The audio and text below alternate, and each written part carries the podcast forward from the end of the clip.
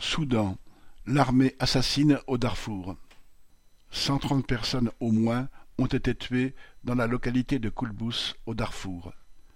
Ce n'est pas la dispute initiale entre deux tribus pour une parcelle de terre qui est à l'origine de ce bilan, mais l'intervention des forces de répression du régime militaire au pouvoir à Khartoum.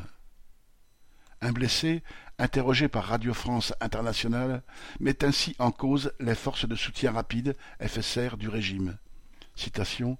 Les miliciens étaient à moto, accompagnés de pick-up des FSR armés de mitrailleuses.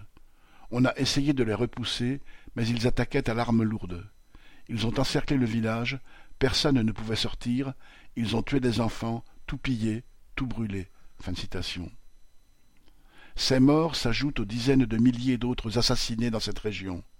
Lorsque le gouvernement central du dictateur Omar al-Bashir a déclenché la guerre contre les mouvements qui voulaient l'indépendance du Sud-Soudan, il a recruté au début des années 2000 des supplétifs de l'armée officielle parmi les tribus arabes de la région.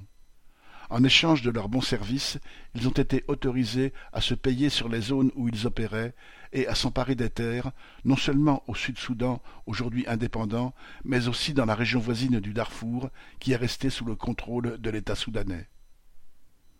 Ces milices, appelées Janjaweeds, ce qui signifie les diables à cheval, sont devenues une composante essentielle de l'armée soudanaise sous ce nom de force de soutien rapide, FSR.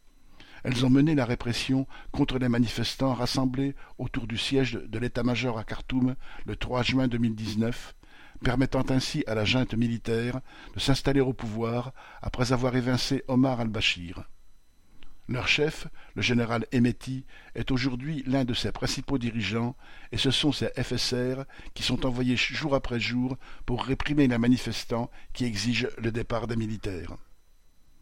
En 2019, lorsque la population soudanaise s'était mobilisée et avait réussi à faire partir Omar al-Bashir, les Darfaouis venus la soutenir avaient été accueillis à bras ouverts.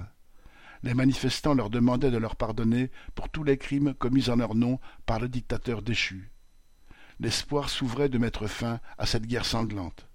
Mais aujourd'hui, une junte militaire a pris la succession, et les habitants du Darfour, comme les travailleurs soudanais, le paient de leur sang. Daniel Mescla.